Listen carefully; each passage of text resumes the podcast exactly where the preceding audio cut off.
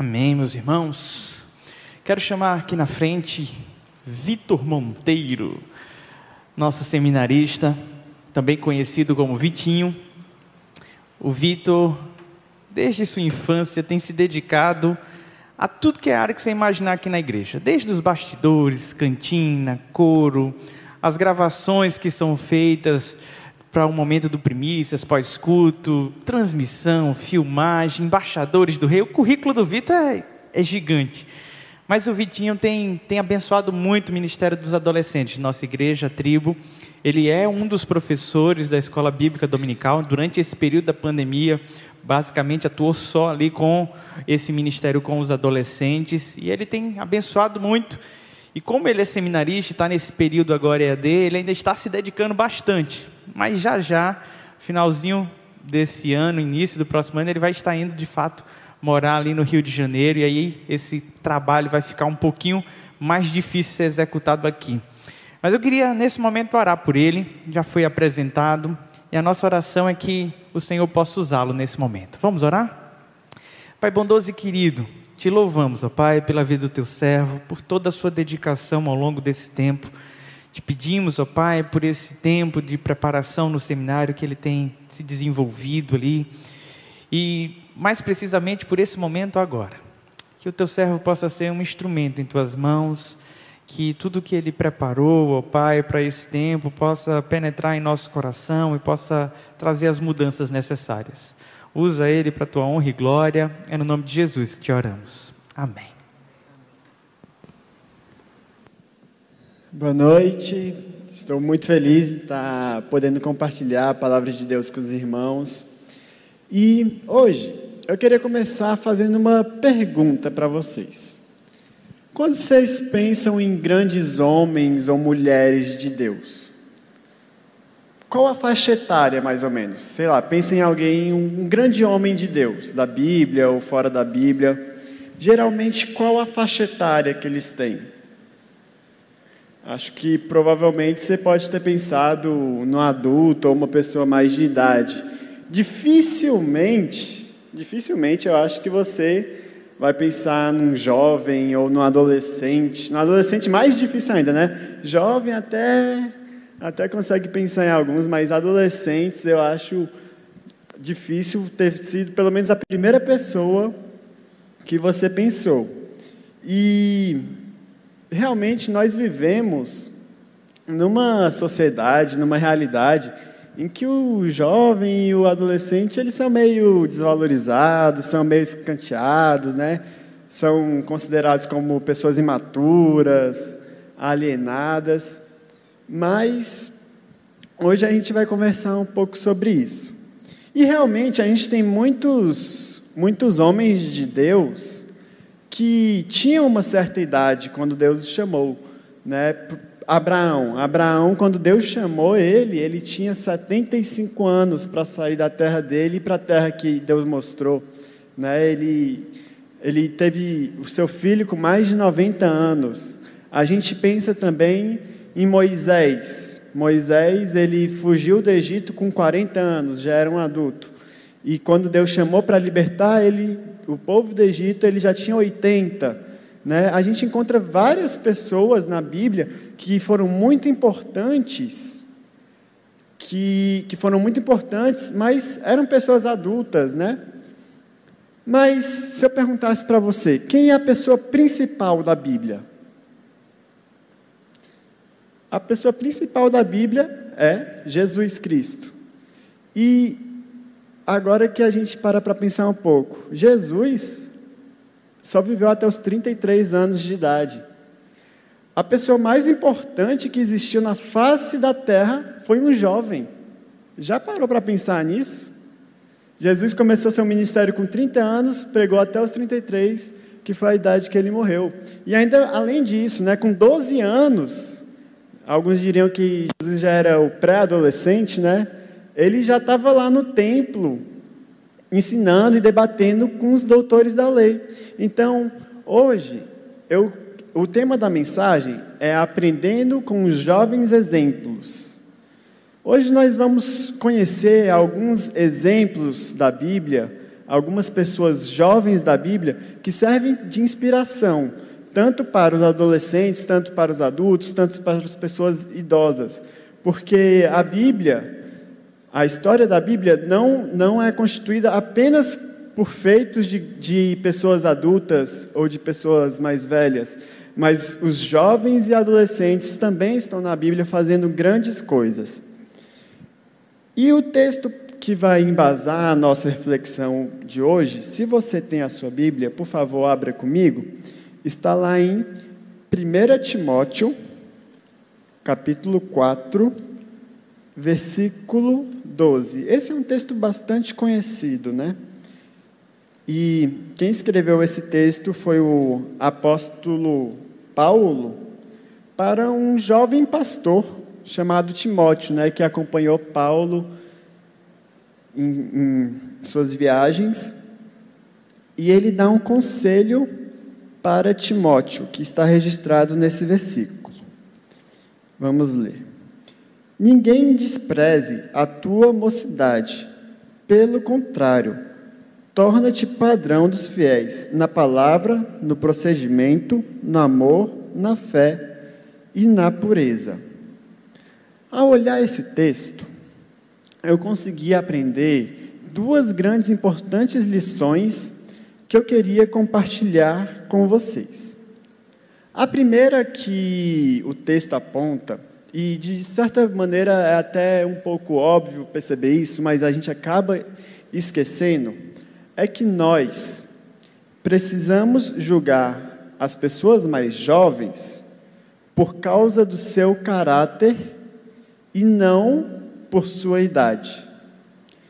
O apóstolo Paulo, ele fala aqui para que ninguém desprezasse Timóteo.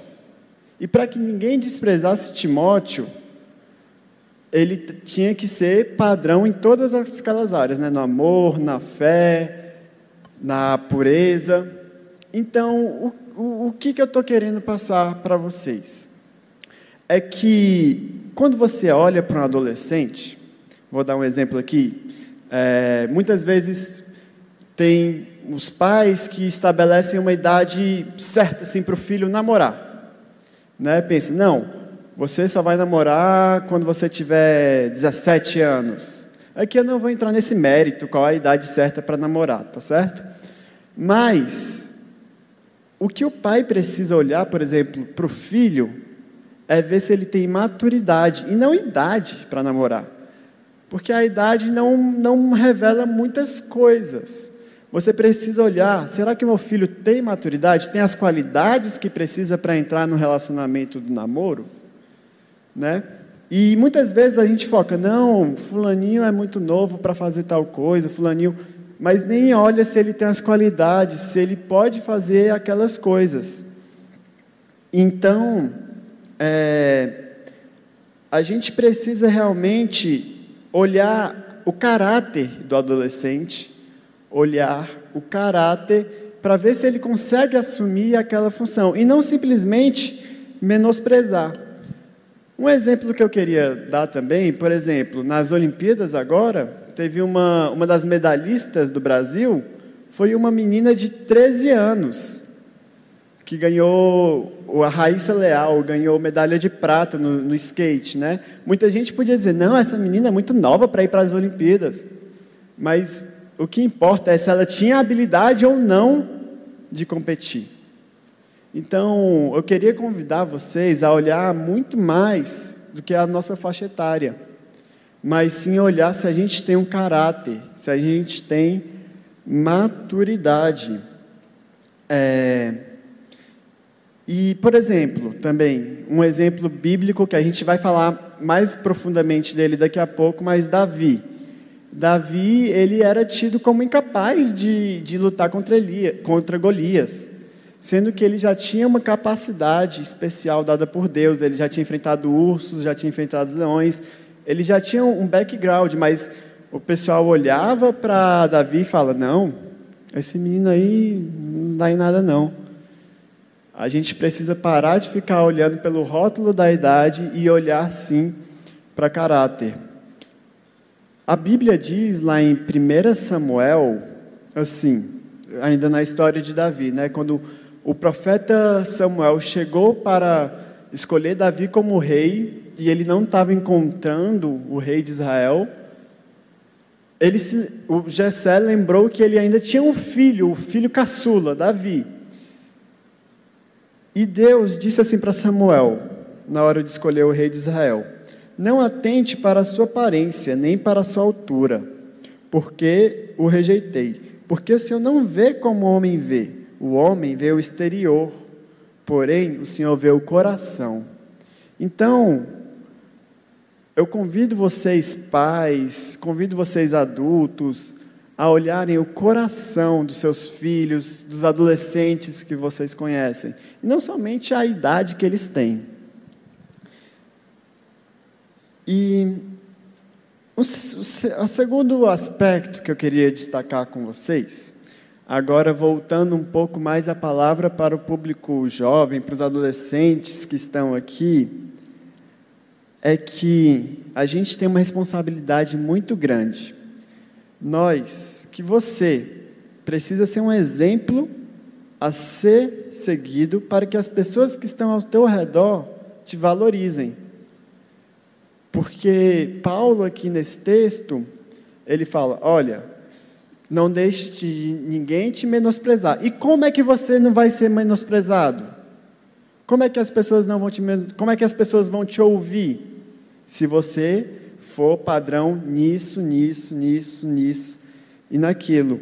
Se a gente voltar um pouquinho antes, no versículo 11, na verdade a partir do versículo 6, Paulo dá uma série de instruções para Timóteo de várias coisas que ele devia fazer na igreja, de várias coisas que ele devia ensinar na igreja.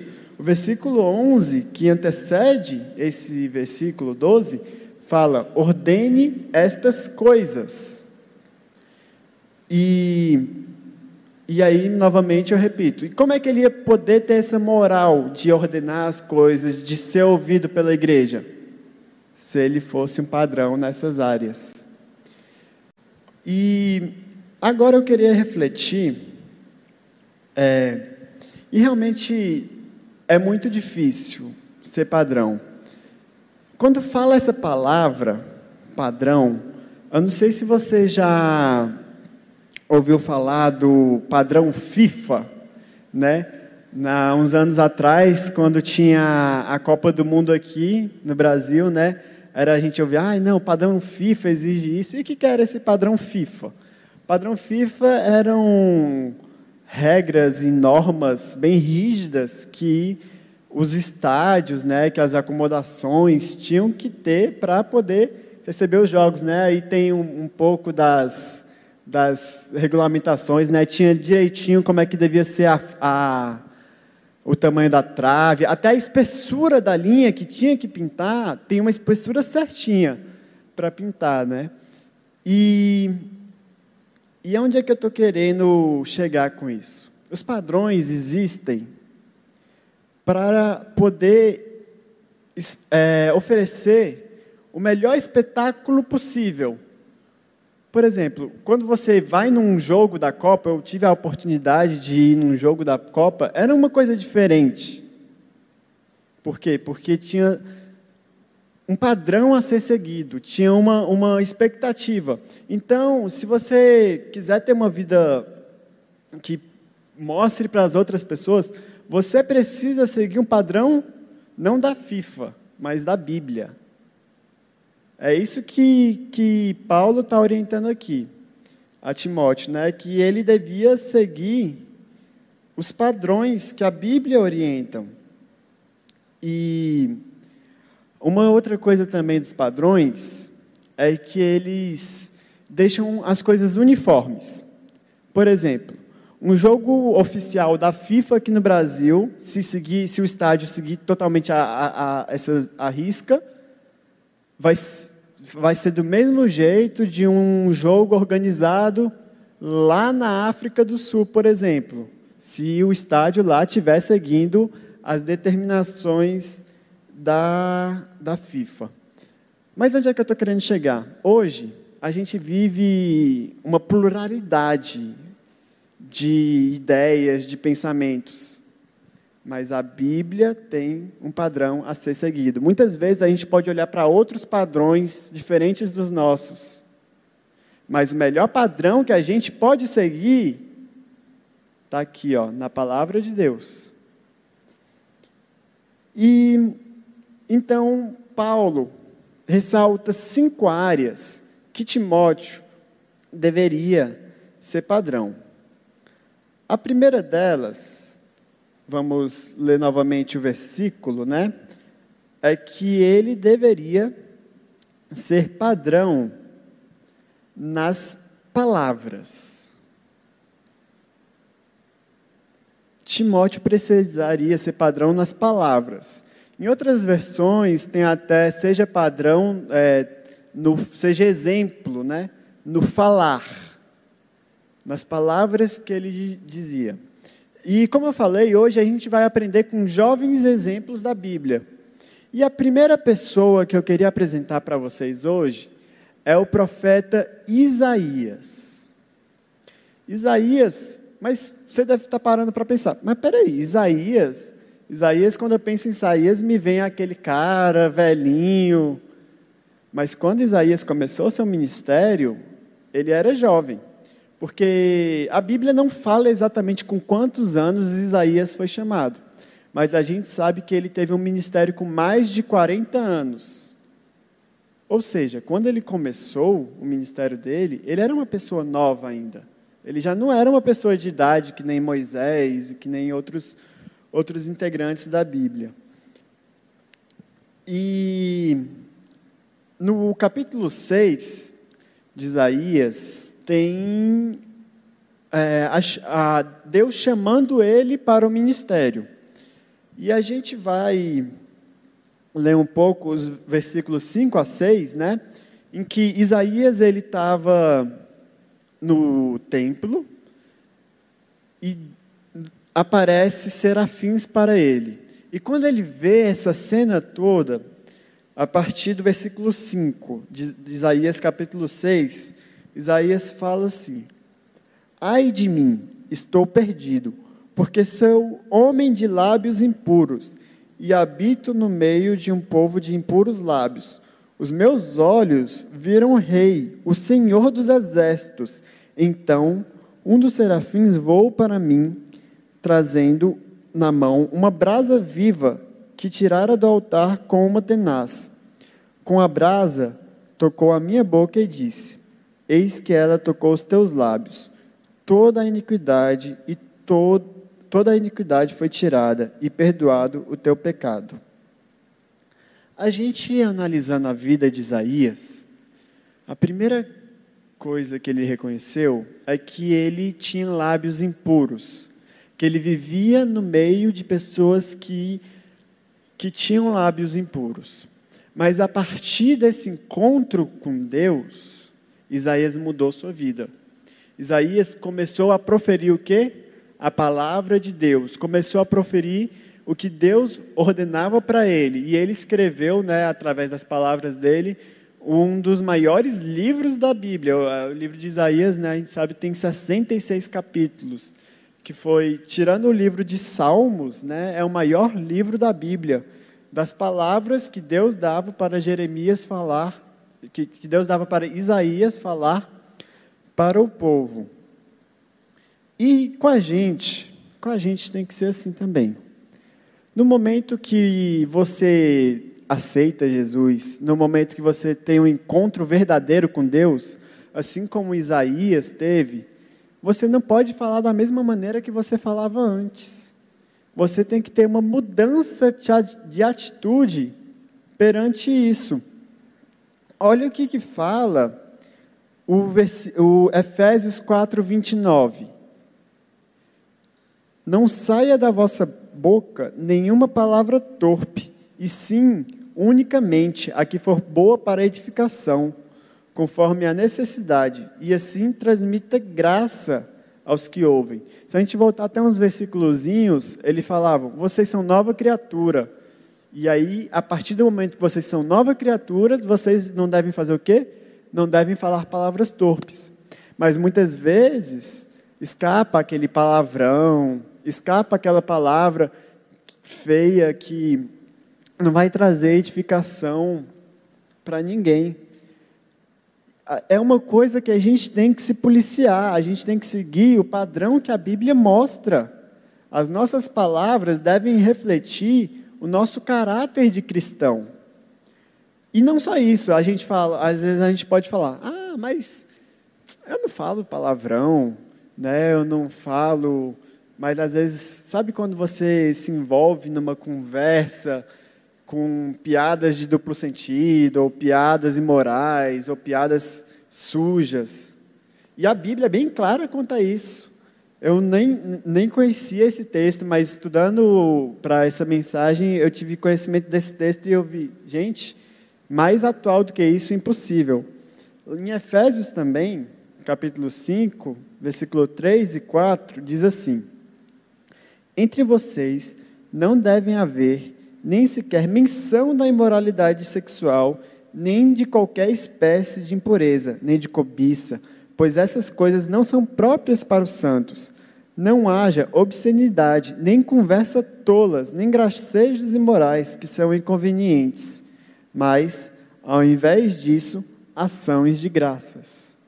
Então, muitas vezes, a gente, principalmente a gente jovem, né, que a gente gosta de ir lá para rodinhas dos nossos amigos na escola ou da faculdade, e eles estão comentando coisas imorais, né?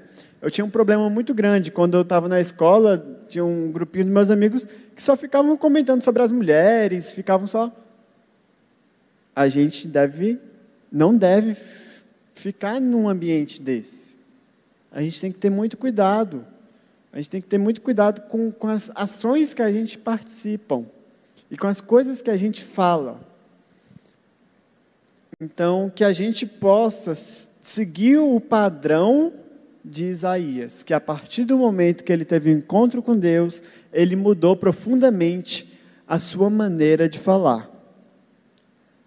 Mas também Paulo fala a Timóteo que ele precisava ser padrão no que? No procedimento. E quando fala sobre essa questão de procedimento, né, é, o procedimento é a maneira que nós devemos nos comportar ou nos portar perante uma situação, eu me lembro muito claro assim de Daniel. Daniel, ele foi um jovem exemplar, que o procedimento dele estava alinhado com os princípios que ele seguia. Porque muitas vezes nós temos princípios, mas nossas ações não refletem os nossos princípios. Então, eu desafio você hoje a também ter o padrão de comportamento que Daniel tinha. É, como a gente sabe, Daniel ele foi levado como cativo para a Babilônia. Ele estava longe de casa, longe do seu povo, e ele tinha tudo. E, e, e onde ele vivia, tinha um padrão de comportamental totalmente diferente do seu padrão. Ele tinha tudo para se misturar e fazer que nem as pessoas faziam. E a gente sabe que foi oferecido para ele até as iguarias do rei, mas ele era judeu, ele não podia comer as carnes que eram oferecidas, né? Então Daniel ele teve a postura de se afastar disso tudo e pedir, na verdade ele pediu para que passasse por um exame, né? Me dê dez dias para gente eu comendo só frutas e legumes para. É, é, ele falou com o chefe do. com o copeiro, né? E pediu um período de 10 dias para ele poder experimentar só frutas e legumes, né? E acho que, como todos nós sabemos, depois desses 10 dias, Daniel e seus amigos né, que não era só Daniel, foi Daniel, Sadraque, Mesaque e Abidnego, estavam bem mais fortes do que os outros. Né?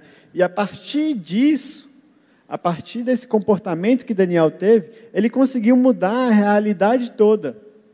porque ele apresentou esse comportamento e a partir disso, quando o, o chefe do, dos copeiros lá viu que os amigos de Daniel estavam mais fortes corados, todos passaram até a dieta de Daniel. Eles não comiam mais a carne sacrificada. Todo, vocês estão percebendo que ele conseguiu mudar todo um sistema através das suas atitudes?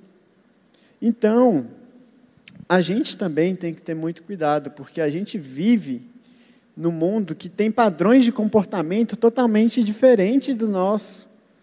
A gente vive num mundo cercado pela pornografia, a gente vive num mundo cercado pela bebida. Mas um cristão tem que ser diferente do mundo. Um cristão tem que ser diferente desse padrão que o mundo tem. É, um, um dos padrões também é o relacionamento de duas pessoas do mesmo sexo. Esses não são os padrões que Deus instituiu, não são os padrões comportamentais que Deus instituiu para vivermos. E ah, um versículo que me, me, me lembra sobre que a gente está aqui para viver uma vida diferente é um dos meus versículos favoritos da Bíblia. Está lá em Romanos 12, capítulo 2. Um versículo muito conhecido que fala assim: Não se amoldem ao padrão deste mundo. É isso que a gente tem que fazer. A gente não pode tomar a forma deste mundo, amoldar, né? É uma ideia de tomar a forma. É como a água. A água está aqui no recipiente circular, você bota ela num recipiente quadrado, ela fica quadrada. A gente não pode ser que nem a água nesse aspecto. Algumas coisas a gente precisa ser o quê? Inflexível. A gente não pode abrir mão dos nossos princípios e dos nossos valores. Mas, claro, sempre agindo com sabedoria, como Daniel fez. Isso é muito importante sempre pedir a sabedoria de Deus para nos mantermos firmes. Porque Daniel, ele podia ter chegado, podia ter batido o pé e não, não, não vou comer, feito uma greve de fome, uma manifestação. Ele não ia conseguir nada, mas ele teve a, a sabedoria de Deus para poder implementar o padrão que Deus queria naquela sociedade. Então, que possamos ser padrão no comportamento igual a Daniel. Mas também, Paulo nos convida a sermos padrão no amor.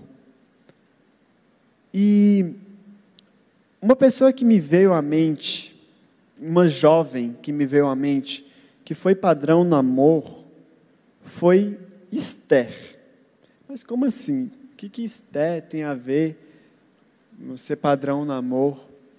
A gente sabe que Esté, ela também foi levada como cativa, mas não para a Babilônia. Ela viveu até um pouco perto de Daniel, alguns anos depois de Daniel. E ela foi levada para a Pérsia. E lá, depois do primeiro concurso de beleza mencionado no mundo, ela ganhou e ela foi levada para ser a rainha do rei da Pérsia. E ela estava vivendo uma vida agora, depois que ela conseguiu se tornar rainha, uma vida confortável, uma vida tranquila, no palácio, uma vida de, literalmente uma vida de rainha, né? E só que aí surgiu um problema. Amã. Amã era era um general lá da Pérsia, e era o braço direito do rei da Pérsia, do rei Assuero, e ele tinha uma rixa com os judeus, ele detestava os judeus, e ele queria exterminar todos os judeus. E a gente sabe que esse plano maligno de, de Amã estava em andamento. Esté podia ter duas atitudes. Esther podia ter ficado parada, podia não ter feito nada, porque, principalmente, a gente sabe que Esté, quando foi falar com o rei, ela não podia ir falar com o rei simplesmente. Ela corria risco de vida ao falar com o rei. Mas a atitude dela não foi uma atitude de ficar parada. Ela foi uma atitude de ir falar com o rei, mesmo que isso custasse a própria vida. Porque ela amava o povo dela. Ela demonstrou amor. Não tem uma frase que falam que amor é sacrifício? Foi isso que Esther demonstrou. Esther demonstrou o amor, o sacrifício, assim como Deus, Jesus demonstrou o seu amor na cruz, morrendo por nós. Esther demonstrou o amor dela pelo povo dela, indo até o rei e impedindo, mesmo que isso pudesse custar a vida dela. Então, é, o que eu queria. E, inclusive, essa questão do amor é tão forte que Jesus, ele resume todos os mandamentos da Bíblia em apenas dois: amar a Deus acima de todas as coisas, e o segundo, que é ame seu próximo como a si mesmo. Não existe nenhum mandamento maior do que esses. Então, nós somos desafiados, assim como Esther, amar o nosso próximo. Amar as pessoas que estão necessitadas, as pessoas que estão passando por alguma dificuldade. Muitas vezes a gente tem uma postura de simples inércia, de simples, simplesmente não se comover com a situação que está passando ao nosso redor. Pare para pensar: será que você tem ajudado as pessoas? Qual foi a última pessoa que você ajudou? Que você demonstrou amor? Que a gente possa amar que nem Esther. Indo para o, o penúltimo padrão de comportamento e de estilo de vida que Paulo nos apresenta, é o padrão da fé. E se teve um jovem que demonstrou a fé, foi Davi. Com certeza, Davi, é, inclusive ele é um mencionado como um dos heróis da fé. E a gente sabe, como eu falei, Davi, ele era o mais novo da casa do pai dele. Ele era um simples pastor de ovelha. Ele era o caçulinha da família, de uma família de oito irmãos. Ele era o caçula, mas ele mostrou, ele mostrou fé quando ele foi enfrentar Golias. A gente sabe que é, todos desacreditavam de Davi, mas Davi confiava em Deus e ele confiava que Deus ia dar a vitória para ele. Muitas vezes, na juventude, tem a famosa crise de fé, né? A gente chega e pode fazer algumas perguntas. Será que, que Deus existe mesmo? Né? É um período bem turbulento da vida dos jovens, principalmente às vezes entra na faculdade, entra no ensino médio escuta professores falando contra Deus, escuta e amigos e a influência e muitas coisas podem gerar dúvidas na nossa cabeça. Mas nós somos desafiados, como Davi, a não somente crer em Deus, mas crer que Ele age nas nossas vidas. É, eu me lembro uma, uma vez, quando era uma criança, e a gente tem um, um casal de tartarugas que a gente comprou numa viagem. E teve uma. E a gente também tinha um cachorro. E elas tinham acabado de chegar em casa, a gente tinha acabado de comprar. E a gente distraiu um momento, deixou as tartarugas soltas pelo quintal de casa. E quando a gente foi ver, uma das tartarugas que a gente tinha comprado estava lá, abocanhada na, na, na, na boca do cachorro. E aí foi um desespero, né? Eu comecei a chorar, aí meu pai pegou a tartaruga, a gente não sabia se estava viva, se estava morta, né? Aí pegou, passou a água. A gente fez o que a gente podia fazer, porque só tinha um casco. A gente não, não sabia. Mas foi passando, passou 10 minutos e nada da tartaruga sair de dentro do casco. Passou 20 minutos, nada da tartaruga sair de dentro do casco. Passou 30, passou muito tempo. E aí meu pai já veio dar a notícia para a gente, olha, eu acho que agora vocês só vão ter uma tartaruga, porque essa daqui, essa daqui o cachorro matou.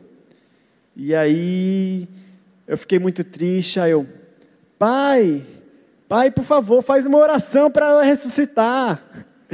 Eu acreditava que Deus podia ressuscitar aquela tartaruga. E se eu disser para vocês que depois de um tempo a gente teve a ideia de pegar outra tartaruga e botar perto da tartaruga que a gente julgava estar morta. E não foi que depois de um tempinho ela pegou e saiu do casco, aí eu, pai, pode, não precisa mais orar não, que a tartaruga ressuscitou. Com certeza, a gente é convidado a ter uma fé parecida com essa que eu tenho. Que mesmo quando as coisas estiverem difíceis, você acreditar, não, Deus pode resolver esse meu problema. É nesses momentos difíceis da vida que a gente precisa mais acreditar em Deus, acreditar que a gente pode vencer os gigantes da vida que se apresentam na nossa, em nossa caminhada, né? Davi mesmo, ele fala: alguns confiam em carros, outros em cavalos, mas nós confiamos no nome do nosso Senhor. A gente precisa confiar que Deus está cuidando da gente. Muitas vezes a gente tem uma crise de fé, a gente acha que Deus não vai resolver aquele problema. Mas que a gente, assim como Davi, que a gente possa ter a fé. Uma fé, uma fé que igual a de Davi. Que a gente seja padrão na fé, que a gente acredite que Deus pode fazer as coisas, assim como Davi acreditava. Porque a gente sabe que o nosso Deus é o Todo-Poderoso, ele pode fazer o que ele quiser. E, caminhando para o final, o último padrão que esse texto nos apresenta é a pureza. E a pureza me lembra o jovem da Bíblia chamado José. E eu acredito que a gente tem que ser assim como José, buscar uma vida de santidade. A gente vive numa sociedade muito complicada. Ah, uma pesquisa rápida que eu fiz, eu descobri que um certo site de pornografia, em um mês, em um mês, teve 4,4 bilhões de acessos no período de um mês. A gente vive numa sociedade que está completamente deturpada na área moral, na área sexual. E a gente pode aprender muito com José. José teve todas as oportunidades para fazer a coisa errada. Ah, mas ele se manteve firme, ele teve uma postura de santidade.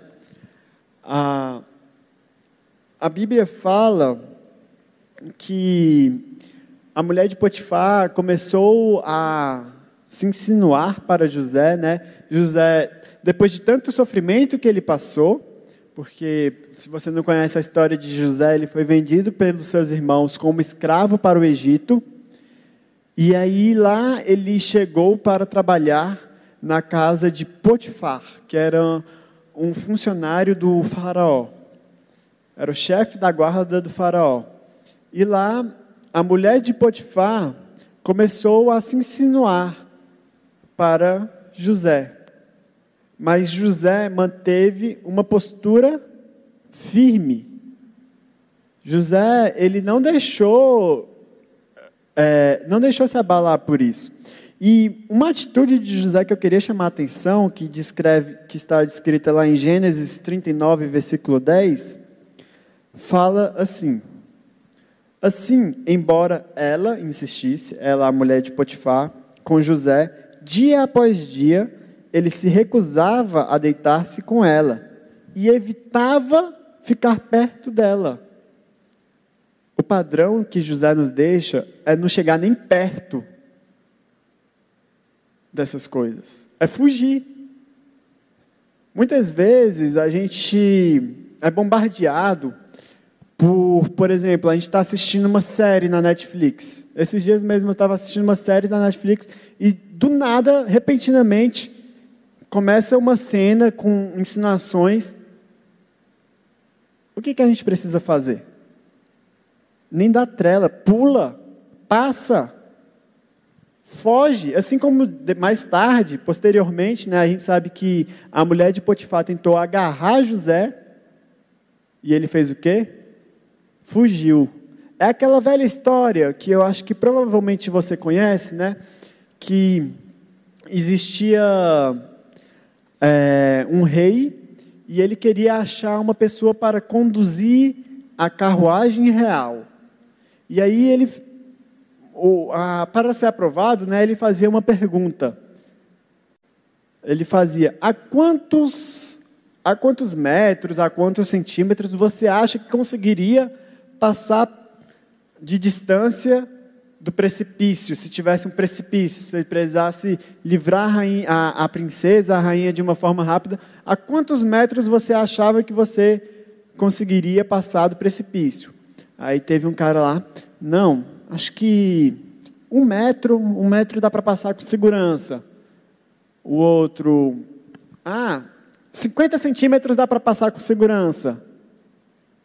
E aí teve um terceiro candidato, eu passaria o mais longe possível. Eu não posso é, nem sequer pensar em oferecer um risco para a princesa ou para a rainha. Eu nem preciso dizer qual desses foi contratado, né? O que escolheu passar mais longe. É assim na nossa vida, a gente não pode brincar com pecado. se você namora, uma, uma questão, por exemplo, que minha, meus pais sempre me instruíram, por exemplo, a ficar sozinho num quarto com a namorada, ficar sozinho em casa, foge disso, foge. Pode ser que não aconteça nada, mas aquela coisa, sabe, se afastar de toda a aparência do mal.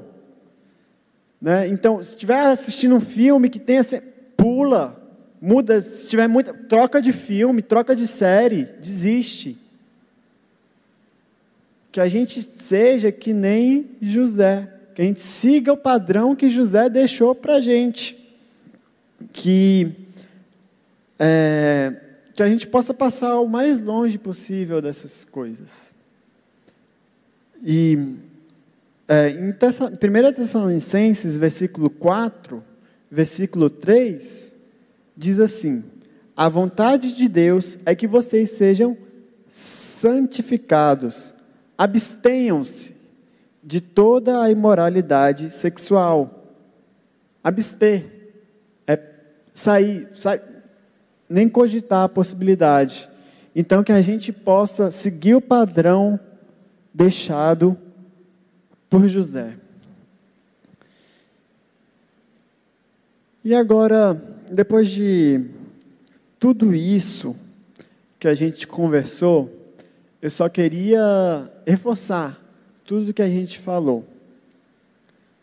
Vocês, adultos, lembrem-se de julgar e olhar para os adolescentes, não pela idade que eles têm, mas se eles apresentam todas essas características que a gente falou. Julgue os adolescentes pelas suas ações, pelos seus pelo seu caráter, e não por sua idade. E todos nós, não somente adolescentes, não somente jovens, que todos nós possamos seguir os padrões deixados,